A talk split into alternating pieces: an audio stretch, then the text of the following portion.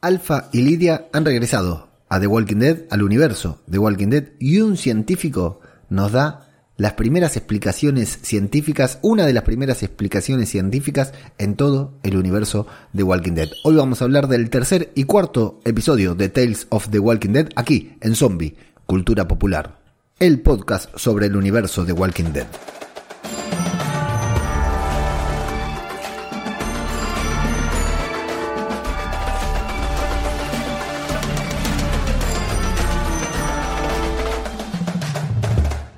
¿Qué tal? ¿Cómo les va? Espero que se encuentren muy pero muy bien y con ganas de hablar de estos nuevos episodios de la serie que la verdad de los dos episodios que vamos a hablar hoy, uno me gustó mucho y otro me gustó regular. Eh, me gustan siempre, ¿no? Hablamos de Walking Dead, siempre tienen lo mismo, pero uno me pareció un episodio que le aporta mucho al universo y el otro que le aporta mucho menos de lo que pensamos que le íbamos a...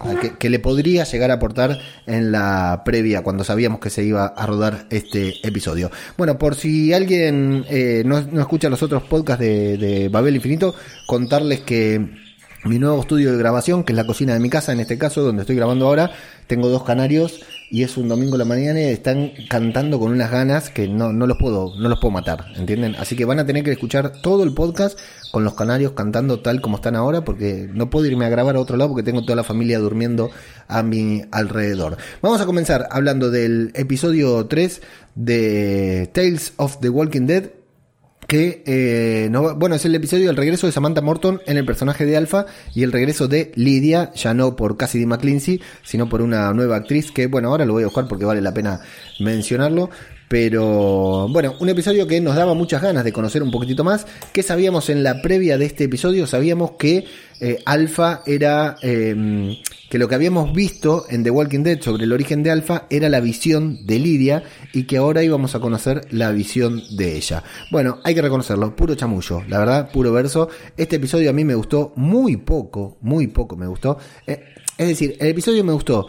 Siento que no le... Me parece que Samantha Morton está brutal pero lo siento más como un episodio de Fear the Walking Dead que del universo de Walking Dead. O sea, quiero decir, Scarlett Bloom es la actriz que hizo de Lydia, que lo hizo muy bien también. Y después tenemos a Lauren Glazer como Brooke. Em, quiero decir, ¿le aporta algo esta trama a la. esta historia a la historia de Alpha? Y me parece que muy poco. Creo que esta misma historia, descartemos el final, que ahora luego vamos a hablar del final, descartemos el final, lo que pasa, lo que sucede al final de este episodio, que es como para hablar y es como para que seguramente nos cuenten otra historia más adelante, ¿no? En próximos, en próximas entregas de, de Tales of the Walking Dead. ¿Este episodio le suma algo a la historia de Alpha? No. Este episodio podría haber estado protagonizado por cualquier personaje, o sea, esta misma historia de Tales of the Walking Dead podría no estar protagonizada por Alpha, podría estar protagonizada por un, personaje que se llamara Dee que nosotros no supiéramos quién, es y nos daría exactamente lo mismo. O sea, sería igual de bueno. No me aporta nada que sea la historia de Alfa anterior. Creo que nada, salvo, como te, decía, al final. Lo del final, obviamente, bueno, que, lo vamos viendo a lo largo de todo el capítulo, estas, estas palabras de Alfa, ¿no? Esto que nos va contando sobre los cambios que hizo. Pero a mí, personalmente, por lo menos es mi apreciación personal, no me aporta nada a la historia de Alpha, que es un buen personaje. El episodio, un episodio normal de Fear the Walking Dead, de no, de Fierno, de Tales of the Walking Dead, que nos cuenta la historia, una historia paralela que transcurre dentro del mismo universo que no necesariamente está vinculada. Bueno, vamos a meternos en esta, vamos a subir a esta especie de crucero apocalíptico dirigido por una hermosa mujer, hay que decirlo, llamada Brooke, en el que un grupo de supervivientes pasa su vida lejos de los caminantes, ¿no? Se mantienen ahí, evidentemente van de un sitio al otro, y ahí están también, vemos refugiadas Lidia y Alfa, eh, Alfa todavía se llama Dee, eh, que no se siente para nada cómoda con la frivolidad que se maneja en, en este lugar, ¿no? Porque están mucho con esto de vestirse bien, de hacer fiesta, de ceremonia, y ella, claro, ya se convirtió, ya era, evidentemente es algo que nos va a decir a lo largo de todo el tiempo que ella ya era así. Lo que pasa es que hasta que el mundo no se vino abajo, no pudo terminar de explotar. Lo que hasta ese momento ella cumplía con los mandatos de la sociedad para personas como ella, casarse, vestirse bien y todo eso. Pero claro, en medio de la sociedad derruida, todo eso le parece una porquería y vamos a ver que encima esta Brooke es bastante bastante perra, hay que decirlo, ¿no? Porque la trata bastante mal. Le dice, ¿por qué no te pones un traje de hombre que te va a quedar mejor? Y Alfa ahí con sus pechotes eh, le, pone una cara, dice que, que, la apariencia no es importante en este mundo apocalíptico. Se van a ir al restaurante del barco en donde hay una fiesta, como si nada pasar allí. de hecho, a Dee le, molesta, a Alfa le molestan las luces encendidas que llaman la atención de los caminantes, pero dice Brooke que tienen patrullas por ahí. Y Alfa se va a quitar el abrigo, como te digo, le va a mostrar ahí sus pechotes al señor Langston, que se toma una copa, el negro borrachín, y se va. Espera que ahora me están molestando. Ahora no solo canarios, ahora tenemos gatos. Lo que me falta es un león, un león acá también rugiendo, ¿no? Fuera la gata, ya se fue a molestar a, los miembros de la familia que están durmiendo. Bueno, te decía que el señor Langston eh, se levanta, se toma el palo ahí porque está medio borrachín. Y el bartender, muy simpático, Billy, le va a decir a Alfa que se tiene que forzar un poco más porque se ve como la mierda y que arruina el lugar, que no aportan nada a la comunidad. Esto es importante, ¿no? Dice, vos venís acá, te aprovechás de toda la buena vibra que generamos nosotros, pero no aportás nada porque venís con tu energía de mierda y con tu apariencia de mierda y no te esforzás en verte bien por lo menos. Bueno, eh, va a salir el bartender después de hablarle para la mierda, después de tener un cruce ahí bastante, muy mal educado, hay que decirlo, ¿eh? muy mal educado este tipo. Eh, va a salir y a ella le va a llamar la atención que va a ver que las luces se encienden y se apagan, ya se va a quedar ahí atenta, alfa, a todo esto. Afuera va a salir a ver qué pasa y va a ver que desde lejos, al otro lado del río, ¿no? Desde la orilla, están observándolo y se ve claramente que no son caminantes. Bueno, de hecho apaga las luces y por eso le va a traer un conflicto con Brooke, que no son caminantes porque no están caminando, están quietos mirando hacia el barco, es decir, que están atentos a estas señales que hizo Billy, vamos a entender después, ¿no? Eh, le va a bueno, le va a decir que no confía en Billy el cantinero, que le parece que hace, hace, algo raro, y Brooke le va a decir, bueno, mira, acá hablemos de cosas importantes, se viene el cumpleaños de Lidia, lo tenemos que festejar, a Dee le preocupa que consuman recursos en un cumpleaños por su hija, y también no quiere ponerle grandes expectativas a su hija porque sabe que esto eh, tiene fecha de vencimiento, ¿no? Que esto que están viviendo no es una vida que van a poder vivir toda su vida, entonces que mejor no generarle expectativas aprovechando que es chica y listo. Pero bueno, hay este momento inverosímil de que se cae un caminante, de que Dila termina salvando a Brooke y de que vemos que no podía tener un arma, que Brooke se lo saca el cuchillo porque no lo podía llevar encima, estaba de contrabando. Bueno, Alfa nos va a ir contando en pequeñas frases que tenía nueve años cuando mató al papá de Lidia, pero que se merecía morir y que no sabe si lo quería hacer. Bueno, todo esto, ¿no? Que vamos a ir contando. Tenemos la intro, vieron que la intro cambia según cada episodio, eh, son imágenes diferentes. Y bueno, Dee nos va a contar que, que, tuvo que hacer, que, bueno, que, que, hacía lo que cualquier mujer hacía, pero que cuando el mundo se desmoronó, ella quedó atrapada por seguir los mandatos de la sociedad, quedó atrapado con el padre de Lidia y que al final se alegra de haberlo matado. y en medio del apocalipsis vamos a ver una clase de taego o no sé de qué ahí que está dando Brooke arriba del, del barco, cuando se van a descubrir que desapareció el señor Langston, el borrachín, el negro, y Dee le va a pedir que va, a recordar que había escuchado un chapoteo, porque nos habían mostrado que se despierta por un chapoteo, y ella va a sospechar directamente de Billy porque lo vio que se iba atrás del señor Langston. Billy, por el contrario, va a decir que lo llevaron a su habitación porque estaba muy borracho, y ahí el debate es sobre si salir a buscar a Langston o no. Brooke dice, no, no lo podemos salir a buscar, vamos a tener que dejarlo atrás, porque ya dentro de muy poco nos tenemos que ir de este lugar. Y Alfa le va a cruzar la mirada ahí con Billy bastante mal.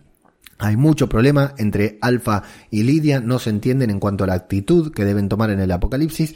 Alfa está muy centrada en el apocalipsis, bueno, algo que va a ser una constante para la pobre Lidia, ¿no? Pero en este caso, fíjate que sí, lo que hace bien el episodio es que nos hace ver el punto de vista de Alfa y no podemos estar más de acuerdo con todo lo que dice y hace Alfa en este episodio, cuando después nos parece que le da una muy mala crianza a Lidia porque claro, se convierte en algo muy extremo, pero hasta acá estamos muy a favor y vamos a ver que ella se va a robar un cuchillo alfa justamente.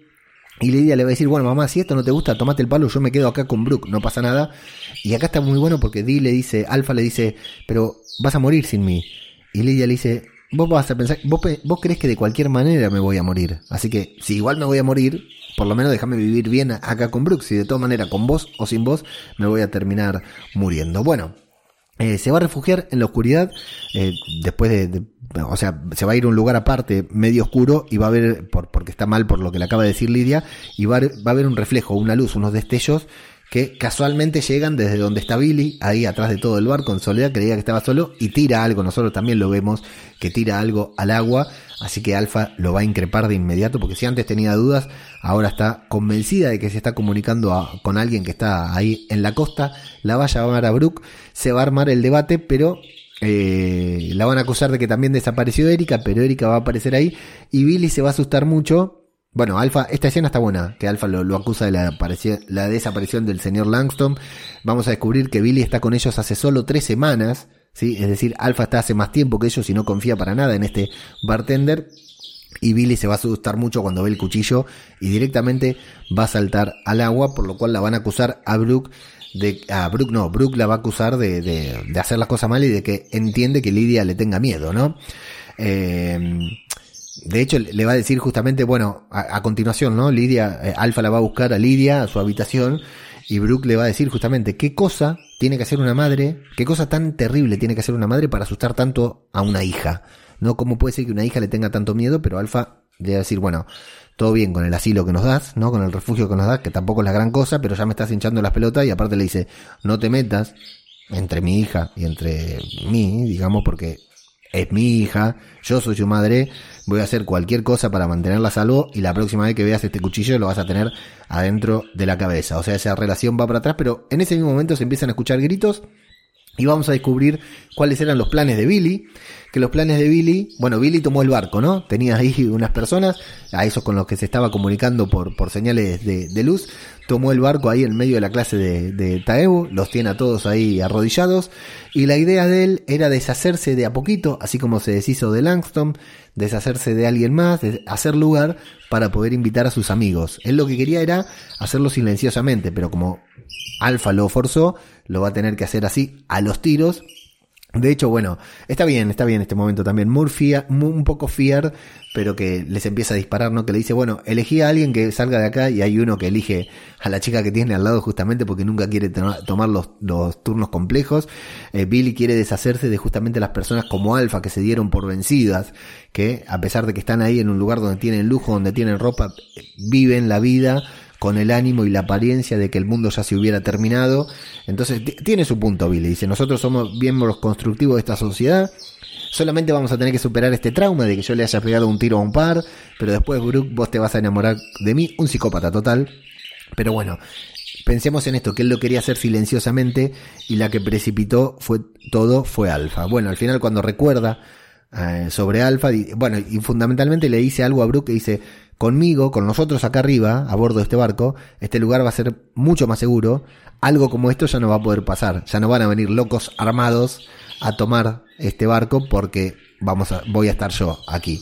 Bueno, pregunta por Alfa, aparece Alfa, le mete un concharzo a uno, se tira por la borda con un bote salvavidas en el que no sé si ella sabía que estaba Lidia, pero muy buena esa, esa intervención de Alfa esa intervención de Alfa fue muy buena.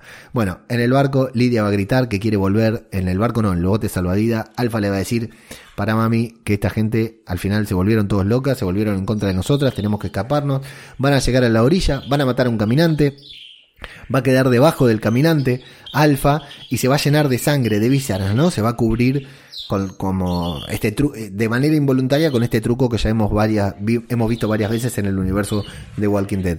Acá todo nos hace pensar, o al menos a mí me hacía pensar, de que la eh, acá iba a encontrar la forma de, manejarse con los muertos, ¿no? De, de, de, camuflarse entre los muertos, pero no, al final hay un giro más guardado. Bueno, se van a ocultar ahí con Lidia debajo de las vísceras, de debajo del cuerpo de este caminante que chorrea vísceras todavía y así van a poder sobrevivir. Y al levantarse se va a dar esa, esa situación en la que se van a encontrar con, con Brooke justamente de rodillas llorando. Y bueno, toda esta situación en la que parece que le va, la va a matar pero al final no la mata, simplemente le corta la cara que está muy bien hecho eso de la cara ahí cortando y la sangre cayendo, le va a dejar la marca, le va a dejar la la, marca para que recuerde que le falló a su hija, que le prometió un mundo a su hija que no era posible, que eso afectó su, la relación que tiene con su hija y que le falló a su hija, o sea, la cagó al pedo, porque encima no le pudo dar esa situación, y bueno, ahí queda con la, con esa marca para siempre, ¿no? Esa, ese corte en la cara tremendo. Eh, y Lidia cantando esa canción de Oh Lidia, oh Lidia, que ya habíamos escuchado en The Walking Dead también. Bueno, eh, al final vamos a tener ahí una situación un tanto inverosímil en la que se van a refugiar en una... Bueno, el tema este de la fiesta de cumpleaños, ¿no? Que Alfa encuentra una cajita de té y dice, bueno, por ahí podemos hacer... ¿Viste? Qué lindo, qué hermoso canario, cómo canta, ¿no? ¿No te, no te encanta escucharlo de fondo? ¿No le da una personalidad propia a este podcast? Es, es terrible. Bueno, Eh, van a llegar a esa especie de camping en donde se van a enfrentar con tres caminantes. Bueno, toda una situación ahí de acción. la verdad que esta parte ya del episodio me parece que, que le sobra un poco. Solo sirve para que Lidia se escape. Alfa la encuentre ahí en una zanja como Rick alguna vez protegió a Sofía en la segunda temporada. Eh, Lidia dice que escucha voces, las voces de las hadas, que le dicen que vaya con ella, que quiere con ella. Alfa dice, esta chica, esta nena está más loca que yo. Esto ya no tiene sentido continuar así. Le va, está a punto de matar a Lidia y nos cuenta a nosotros que iba a matar a Lidia y se iba a matar a ella, a ella misma, se iban a suicidar ahí. Pero, fuck, se van a encontrar con vamos a escuchar susurros, vamos a escuchar voces y ahí es cuando nuestra cabeza empieza a decir qué está pasando acá vamos a conocer a una susurradora que aquí apunté mal el nombre, la puta madre. Eh, ¿Cómo era el nombre? Se llamaba... Eh, hay un nombre conocido. Bueno, Gera, Gera, claro, Gera se llamaba. Esta, esta líder de los susurradores. Entonces, el gran plot twist de este, de este episodio es que los susurradores ya existían. Que Alfa... ¿Se acuerdan que Alfa en algún momento eh, la desafían y si le ganaban ese desafío, ese que le ganaba se convertía en líder de los susurradores. ¿Recuerdan eso? Bueno, evidentemente esto es lo que pasó aquí, que es lo que vemos al final, que la máscara de Alfa es justamente la, la de Hera, ¿no? Entonces, es el momento en que, en que ella misma va a decir, muere Di y nace Alfa, a quien vamos a conocer en The Walking Dead. Mm, buen final, por el giro este, pero a mí no, me, no le aporta nada al personaje. Ahora, ya te digo, para mí, eh, para mí, me gustó, pero no me volvió loco. Pero ya te digo que es muy probable que en próximas emisiones de Tales of the Walking Dead, si seguimos teniendo esta serie, es muy probable que tengamos eh, un vistazo a Jera. Me gustaría ver. Creo que le sería muy útil para aportarle mitología al universo ver el, surgimiento de Jera en esta serie, cómo Jera creó a los susurradores o lo que fuera. Creo que es, es lo que más le aporta a la serie. Y después la historia, una historia chiquita, bien contada, muy bien protagonizada, por supuesto, por Samantha Morton, que está brutal, brutal en este papel una vez más.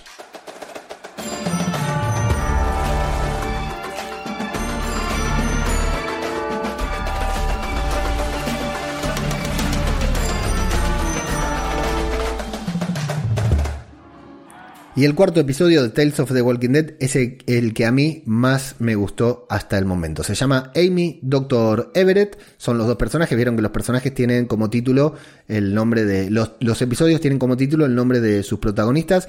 Este personaje, este episodio vamos a tener a Anthony Edwards de R Emergencia, ¿se acuerdan de este actor? Y a Poppy Liu, un actor, una actriz que no conocía, que estuvo la verdad que muy bien. Anthony Edwards, me parece que está brutal. ¿Cómo se nota cuando tenemos un actor de, de calidad, no? Por supuesto, eh, Anthony Edwards de eh, Top Gun, la primera, y después de R Emergencias y de muchas otras historias que va a personificar al doctor Everett, que realmente este, es este episodio, no sé, creo que está en el top 10 de episodios que más me gustaron de todo eh, The Walking Dead Universe. Creo que es un capitulazo. Creo que lo que le aporta mucha gente criticaba The Walking Dead porque no buscaban el origen zombie, porque no buscaban explicaciones, porque no brindaban explicaciones sobre esta, esta peste, esta enfermedad, este virus. Creo que esta este, junto con lo que hemos visto en World Beyond, que a nadie le gustó, pero que tenía esa parte científica, esto fue genial. Va a empezar como si fuera un documental de estos aburridos del National Geographic, los aburridos, ¿no? Estos que son una persona narrando con imágenes de los caminantes, hablando del Homo Mortus, brutal, brutal, y diciendo que el Homo Mortus, el zombie, está al frente de la cadena alimenticia, que ahora el ser humano es una presa, que perdió su lugar en la cadena alimenticia, y que este hombre estudia los patrones de migración de los caminantes que son afectados por el sonido. Eh, o sea, el sonido, los caminantes tienen patrones de migración, pero esos patrones de migración son afectados por el sonido, que el sonido representa eh, alertas de potenciales víctimas. O sea, los caminantes van para allá, pero escuchan un ruido a la derecha y se van hacia la derecha. Y va a decir que hay diferentes eh, especímenes de caminantes. Eso no lo habíamos visto nunca. Nunca vimos esto. Hay un espécimen girasol que es el primero en que advierte esa perturbación de sonido, es decir, el caminante que vemos en la serie que gira la cabeza y va hacia cuando escucha ruido, ¿no? Después tenemos el espécimen gamma que soporta ataques de otros predadores y el espécimen 21, así, que curiosamente lleva un, localizador y que es del que más aprendió el que le permitió acercarse a la manada. ¿Cómo? Bueno, lo vamos a ver más adelante. Dice que viajan en, en, manadas de a miles, que pueden ser enormes las manadas, y que eh, la academia, la cadena, academia no, la cadena alimenticia es fatal para los eh, recién nacidos, pero normal, ¿no? Como que van agarrando a los recién nacidos. Bueno, vamos a ver un traveling ahí un tanto particular, mientras la horda se acerca a un caballo que está siendo devorado, ¿no? Por unos caminantes y la cámara se va sobre unos cuerpos que están caídos y vamos a conocer eh, a quién está controlando la cámara que mm, debe, se, va a tener que acercar a, la horda, al sitio donde están estos caminantes. Bueno, lo que vamos a ver son un grupo de caminantes caídos sin cabeza, que es lo que le preocupa al doctor Everett, y se va a, buscar eh, el dron, justamente, que esto me llamó la atención. ¿Había drones? ¿Ya había drones cuando eh, se estrenó The Walking Dead, cuando el mundo se derrumbó en The Walking Dead? Porque, o es un dron antiguo, bueno, la verdad que no conozco nada de drones, me encantaría, pero quiero saber. Bueno, va a decir que eh, los Homo mortus, a pesar de todo, tienen una amenaza que son los cazadores de cabeza, quienes le cortan la cabeza de los caminantes como trofeos. Eh, dice, los caminantes siguen patrones, o sea, se, se, rigen por la naturaleza, van hacia allá, van hacia acá, escuchan sonido, atacan, comen, eh, pero los humanos son depravados, son unos desquiciados mierda que le cortan la cabeza a los caminantes porque sí. Algo lo va a alertar y va a poner a funcionar el dron para saber y vamos a ver justamente a una señorita que parece una cazadora de cabeza porque la vemos con una cabeza en la mano huyendo y que la termina ayudando y cuando ve el dron termina pidiendo ayuda.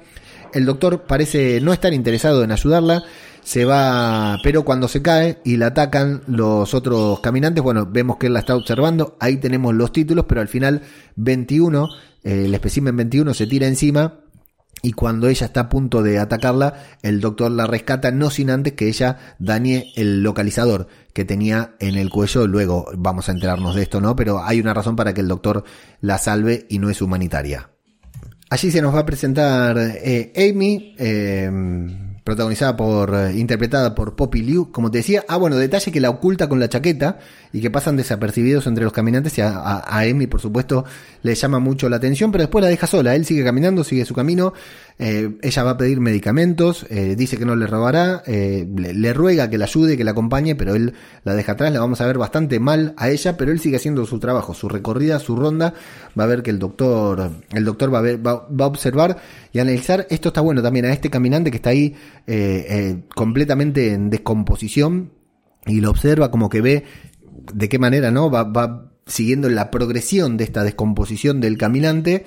Y pero bueno Amy lo continúa persiguiendo eh, y él vuelve a alejarse. Cada vez que ella se acerca que viene mal la verdad que la vamos a ver que viene comiendo vallas que vomita que le duele el estómago nos dice ella al final lo va a terminar siguiendo hasta su refugio eh, cuando lo, su refugio es como de un guardabosques, ¿no? Está alto, está bastante protegido, está bastante bien ese refugio. No sé qué pasa si te rodean, ¿no? No tenés salida, pero evidentemente lo tiene estudiado él, los patrones, sabe que ahí estará seguro y aparte está en lo alto, no hay ninguna escalera. Ella va a gritar, va a llamar la atención, va a traer la, la, la, atención de los caminantes. No dijimos el detalle que ella le falta un brazo, ¿no? Que tiene un brazo ahí como, con el, como Aaron, pero con un pinchudo para matar caminantes. Y al final, con los pocos recursos que tiene, se las va a ingeniar para alcanzar la escalera que es desplegable, descolgarla, subir y se va a quedar ahí en la puerta y dice, bueno, si me dejas morir acá, esto está bueno, que le dice, te pido disculpas de antemano, si me muero y mañana cuando te levantás y salís, yo te ataco, eh, te pido disculpas, no fue mi intención, es culpa tuya por haberme dejado acá y al final él le va a abrir la puerta. Bueno, adentro, después de que ella se duerma, le va a preparar una infusión con mucha, mucho yuyo natural que ella no quiere tomar, le va a revisar la mochila y ahí va a descubrir que estaba comiendo vallas envenenadas, por lo cual, o tomás lo que yo te doy, y vas a pasar 48 horas de mierda muy desagradable porque vas a vomitar todo o te a la brevedad, lo que vos quieras. Así que bueno, ella se va a tomar la infusión, se va a dormir por la noche. Eh, se va a despertar, se va a poner su brazo ortopédico, va a tomar agua, va a investigar un poco el lugar y al final se va a volver a dormir para despertarse a la mañana sintiéndose mejor, agradeciéndole y al doctor observando las cámaras de seguridad que tiene puestas en diferentes lugares y bueno, Amy, vamos a ver acá y que Amy les habla, él le llama Homo Mortus y ella le va a llamar Chompers a los caminantes. Cada, qué bueno que cada grupo le tenga una manera de decirle. Asegura que no es una de las cazadoras de, calaveras. Él cree que sí, pero ella le dice que no, que no es una cazadora de calaveras. Dice que está con un grupo que están intentando recuperar parte de este sector, porque fuera de este sector, este sector es como una reserva, ¿vieron? Porque hay un guardabosques, es como un espacio eh, natural. Eh, ellos están intentando llegar allí porque afuera evidentemente la cosa está mucho peor. Aunque él le dice, acá eh, no te puedes quedar, ella le dice, no, no, pero vos decís eso porque no sabés cómo es afuera y acá está todo lleno de muertos y nosotros despejamos el lugar, limpiamos un lugar, nos podemos hacer un asentamiento tranquilo aquí porque afuera el peligro también son los humanos, ¿no? En cierta manera. Y el caminante le dice, mira, el caminante no, el doctor Ever le dice, eh, los caminantes son parte de la naturaleza, eh, hay que dejar que las cosas sigan su curso, ellos son quienes dominan la Tierra, no tenemos que intervenir, la humanidad siempre interviene, acá hay caminantes, si ustedes quieren venir a sacar a los caminantes una vez más, ocupando lugar de la naturaleza. Tiene su punto, ¿no? Como cuando vamos a un bosque, tiramos árboles, arruinamos la flora, la fauna y hacemos un asentamiento, ¿no? En, en parte lo mismo, parece raro pensar en los zombies, en los caminantes como parte de la naturaleza, pero es lo que hace el doctor Everett. Bueno, él le va a pedir que se vaya, ella va a descubrir que el doctor tiene muchos, muchas fotos del 21 y se da cuenta de que tiene un vínculo, de que no es estrictamente eh, profesional la relación que tiene con el 21. El doctor le dice que no, que los, eh, que, que los está estudiando y que hay algo particular en 21. Esto no, atención con esto, ¿eh? porque esto nosotros nunca lo, nunca lo vimos. Dice que lo vio matar una presa y dejarla atrás para que la coma el resto de la manada, que es como el protector de esta manada y que se encarga con estas cosas de que los suyos estén bien. Atención con esto, ¿eh? porque esto nos puede cambiar. Esta es una línea de diálogo tirada así al azar y puede cambiarnos el futuro del universo de Walking Dead. Ya sabemos, no sé si vos viste el tráiler, pero ya sabemos que en la temporada final de The Walking Dead vamos a ver algo raro, diferente. Así que no sé si esto estará vinculado con eso o será algo que van a desarrollar más adelante, pero atención porque esto de que haya un un caminante que sea protector con los demás, que mate una presa y la deje atrás para que lo coman los demás, nunca lo vimos. Bueno, ella va a continuar suponiendo, Amy, que va a continuar suponiendo que algo lo une a él y de que se trata, al número 21, de que tiene que ver con algo, una cuestión personal.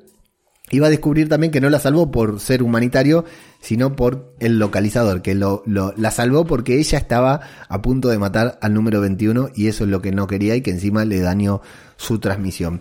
Everett quiere salir a buscarlo. Y ella eh, quiere salir a buscar a 21, ella va a pedirle que lo acompañe, él le dice que no la va a acompañar, le dice, ¿me puede decir para dónde queda tal lugar? Y le señala así nada más para que vaya sola. Dato, eh, él le va a decir que escucha la naturaleza mientras enrolla la, escalera y le muestra dónde deja la herramienta para desenrollarla. Muy mal Everett porque eh, le hicieron primer plano, Amy lo vio y se va, ella se va a ir por su cuenta, pero casualmente, por estas causas del destino, fuerzas de la naturaleza, podríamos decir, se va a encontrar con un caminante que casualmente es el número 21 que el doctor Everett está buscando, así que en lugar de escapar, va a comenzar a seguirlo y va dejando marcas en los árboles para después poder encontrarlo. Así que cuando regresa Everett a su casa se va a encontrar con que, ah no, primero va a ver al caminante en descomposición, a quien se le desprendió el brazo, y lo envuelve para llevárselo. Buenísimo, esto también me encantó, ¿no? Que va analizando, anda a saber cuánto tiempo lleva estudiando a ese caminante en descomposición. Y ahora sí, al regresar a la casa se va a encontrar con que Amy está aquí, que está dentro de la casa porque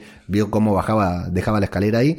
Le va a encontrar que encontró a 21, pero no le va a decir a dónde está, sino si Everett primero no le ayuda a llegar con su grupo. Él le va a recordar que no es conveniente vivir allí porque es muy inseguro.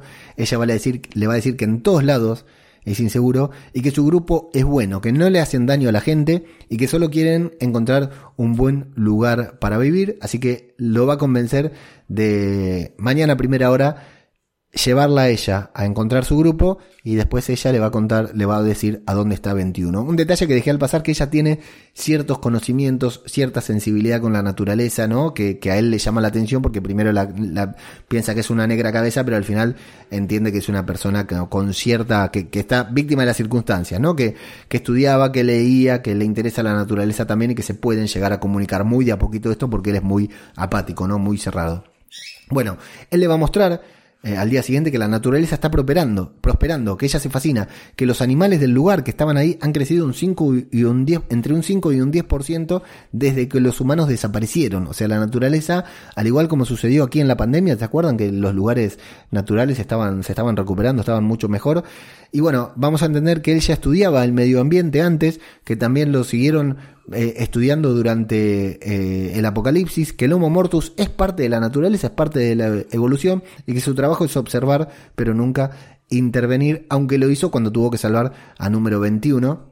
Entonces ella le va a decir, para, para, no tenés que intervenir, pero ahí interveniste con algo que estaba pasando. Y él le dice que los sentimientos son una interferencia, a lo, a lo, que ella va a replicar, no, no, pará, los sentimientos son lo único que nos queda. En este mundo apocalíptico, la humanidad es todo lo que tenemos, no eh, están de acuerdo. Aquí vamos a escuchar también que la chaqueta que utiliza está hecha con la piel del Homo mortus. Buenísimo, esto es una especie de susurradores, es el viejo truco que hizo Rick con Glenn en el primer episodio y en el segundo episodio de The Walking Dead, pero ya a modo industrial, porque se fabricaron una chaqueta con la piel del Homo mortus para poder pasar desapercibido ahí entre los caminantes. Es buenísimo eso y muy buena eh, muy buena conversación cuando dicen, Amy le dice, bueno, ¿y qué pasa con el Homo Mortus si la humanidad desaparece? ¿De qué se va a alimentar? ¿Desaparece también el zombie? O sea, el zombie extingue a la humanidad. Y eso es también al mismo tiempo la extinción del zombie. Eh, y el doctor le dice, bueno, es una paradoja muy buena, pero lo que sí te puedo, eso no te lo puedo responder. Lo que sí te puedo responder es que el Homo Mortus va a existir mientras los zombies sigan existiendo. Eh, Amy va a encontrar una paloma que está al borde de la extinción, se emociona, ahí es cuando él logra ver, ¿no? Eh, que, digamos, esta paloma está al borde de la extinción, de la extinción y ahora estaba por ahí. Ahí él va a ver la sensibilidad que Amy tiene con la naturaleza y le va, le va a ofrecer trabajar con él como asistente porque en algún momento que él ya no está, que vemos que es un hombre entrado en años, ella puede continuar con su con su tarea, ella puede continuar con su investigación, con su observación, y ella le va a hacer una contraoferta. Le dice, bueno, venite a vivir conmigo y con mi comunidad. Dice, porque somos buenos y vos podés ser un miembro útil de la comunidad nuestra, y bueno, yo soy tu, tu asistente, y luego continúo con tu trabajo, pero viviendo en comunidad, sola no, yo no me quiero aislar. Y el doctor Everett le va a decir que se rindió con los humanos, que él ya no quiere estar con los humanos, pero ella también tiene buenos argumentos y dice, bueno, para, si vos querés arreglar el mundo, comenzá con nosotros, somos buenos, dice, ayudanos a nosotros a prosperar y bueno, vamos reafirmando el mundo, pero Everett tiene una, otro buen punto también, dice, bueno, tal vez ustedes son buenos, pero ustedes van a tener hijos y tal vez la próxima generación no lo sea. Entonces yo con los humanos no quiero saber más nada. Bueno, ella lo va a tratar de insensible, pero parece que el doctor no se mueve de su pensamiento. Y ahí sí nos va a contar la historia de cuando encontró la casa del guardabosques, ¿no? Que, la fue a buscar ahí porque sabía que era un lugar seguro y que eh, estaba perdido, estaba, se había dado por vencido, encontró la casa del, guardabosques y se sorprendió al, al, encontrar allí a su colega. Eh, el doctor Mosley, que era compañero de él, estaban trabajando juntos cuando el grupo se separó, ¿no? En medio del apocalipsis. Y eh, el doctor Mosley Mientras Everett había perdido su esperanza, el doctor Mosley seguía haciendo su trabajo, como si el mundo no se hubiera terminado. Seguía estudiando a la naturaleza, que eso le dio la esperanza a, Everett de continuar con su trabajo, de, recuperar ¿no? una motivación para vivir cuando la había perdido, pero que bueno, Mosley se murió de, de cáncer y le pidió no solo que continúe su trabajo, sino que lo estudie a él.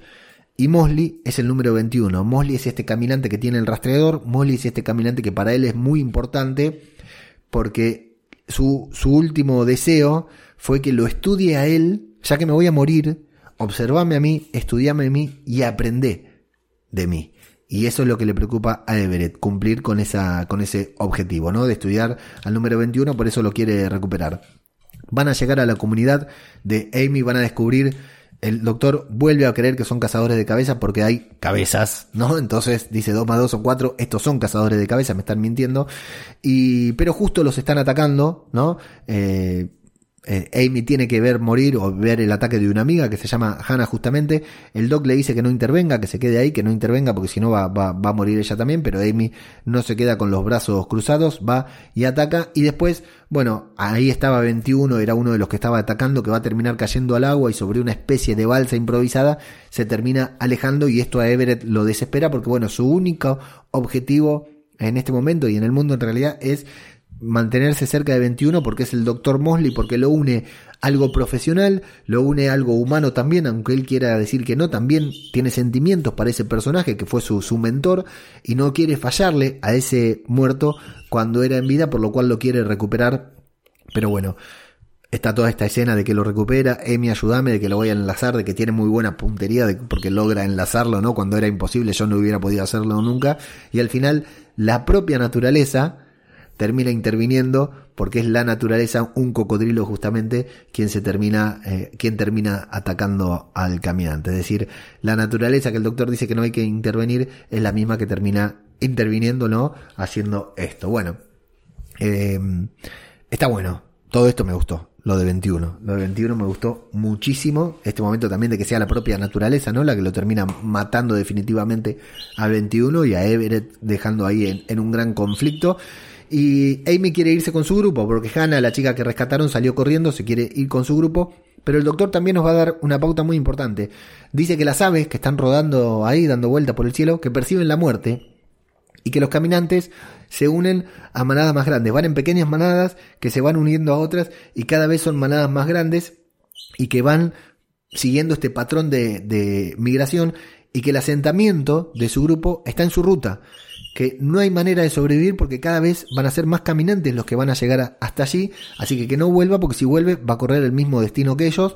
Y Amy le va a decir algo también muy cierto, mira, prefiero morir a terminar como vos, aislado, muerto en vida, eh, desprovisto de humanidad y sin vínculo con los seres humanos, prefiero morir, así que ella la vamos a ver llegar justamente al, al, campamento porque ella lo que quería ir a llegar y advertirles que están en el camino de una horda que en algún momento va a pasar por ahí porque su patrón migratorio lo lleva por ahí que la horda cada vez va a ser más grande. Nos vamos a ir brevemente con el doctor Everett a su casa en donde se prepara un té, deja un mensaje en video repitiendo un poema de Emily Dickinson sobre la naturaleza justamente, que está muy lindo, queda muy poético en el momento con las imágenes que estamos viendo, un episodio que tiene unas imágenes muy buenas por las cámaras va, va a ver justamente a, a, Amy, va a ver una imagen de Amy, va a volver a visitar al caminante que estaba en descomposición, que, atención, estaba muerto. En la, en la primera lo vemos muy mal, en la segunda lo vemos que se le desprendió un brazo, y en la tercera casi no se mueve, me parece que está muerto. Es decir, tienen una fecha límite,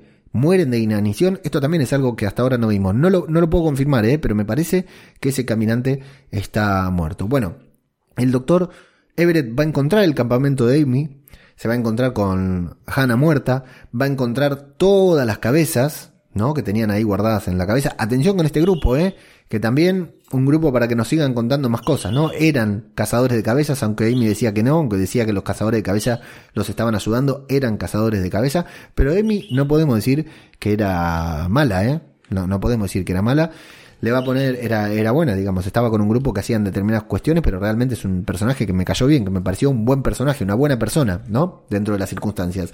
El doctor le va a poner el número 42 a otro caminante, ¿no? Es decir, va, va a agarrar otro caminante para empezar a estudiarlo, para seguirlo, y en una escena brutal, excelente, que me encantó, se va a encontrar con Amy zombificada, o sea, se cumplió lo que le dijo, si vas ahí vas a terminar como ellos, vas a terminar con, con tus amigos, como tus amigos, están todos muertos y se queda mirando a Amy y aunque no sabemos si la va a capturar para estudiarla, ¿no? Que es lo que yo creo, o si la va a matar, si le va, yo creí que iba a intentar capturarla y que al final la iba a matar, ¿no? Que, que la iba a intentar capturar para estudiarla, no interviene, no mata caminantes, pero al final la va a terminar, que la iba, se iba a, a terminar apiadando de ella y la iba a matar. Pero me gustó que el episodio nos muestra la cara de el doctor Everett sensibilizado por encontrarse con Amy, vemos que tiene humanidad, vemos que había estrechado un vínculo con este personaje, vemos que le duele, no le da lo mismo haberse encontrado con ella o no, y pero me gusta que no nos cuentan qué es lo que pasa, que no sabemos si la mata, si la estudia, no sabemos si se da vuelta y se va, no sabemos qué pasa. Bueno, Doctor Everett, personajazo. Ya tráiganmelo para cualquiera de las series de The Walking Dead, personajazo. Todo lo que aportó a la mitología zombie este capítulo es espectacular. La relación con Amy mm, estuvo muy bueno, pero todo lo del Homo Mortus, brillante, brutal, excelente, más.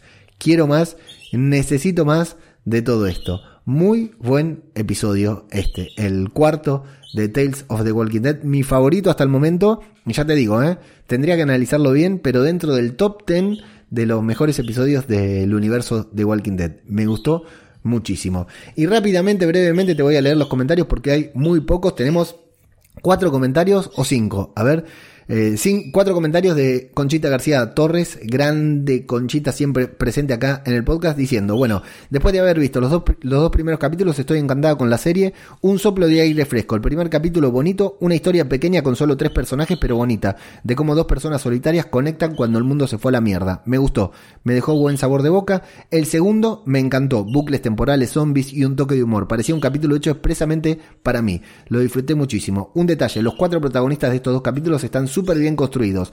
Son cuatro personajes con los que empatizás, los entendés y los dos capítulos tienen un todo, parece que se le cortó ahí, a ver si continúa después. Ah, sí. Después tienen un toque de humor que no tenían las otras series del universo. En resumen, estoy encantado y cuando salgan en español volveré a ver los capítulos doblados. Muchas gracias por el podcast de Walking Dead de menos disfrutable sin tus podcasts. Besos y mates. Eh, eso después de eh, los primeros dos episodios. Eh, sí, y estos dos personajes también, Conchita, coincido en todo lo que decís. A mí me gustaron mucho los dos primeros. El tercero no me gustó tanto. Eh, y el cuarto me, encantó, ya como te estoy diciendo. Francisco Herrera Pérez nos dice, antes de escuchar el podcast, en donde se pueden ver los capítulos y hay precisión en España de que los vayan a echar en AMC Fox. Bueno, a Francisco le contesté, por supuesto, ahí por Evox y le dije que se pueden ver por ahí, eh, que yo los conseguí por Telegram y que según tengo entendido estarán disponibles en AMC Plus recién en septiembre. Hasta, bueno, ahora ya faltará poco para que los estrenen en AMC Plus España.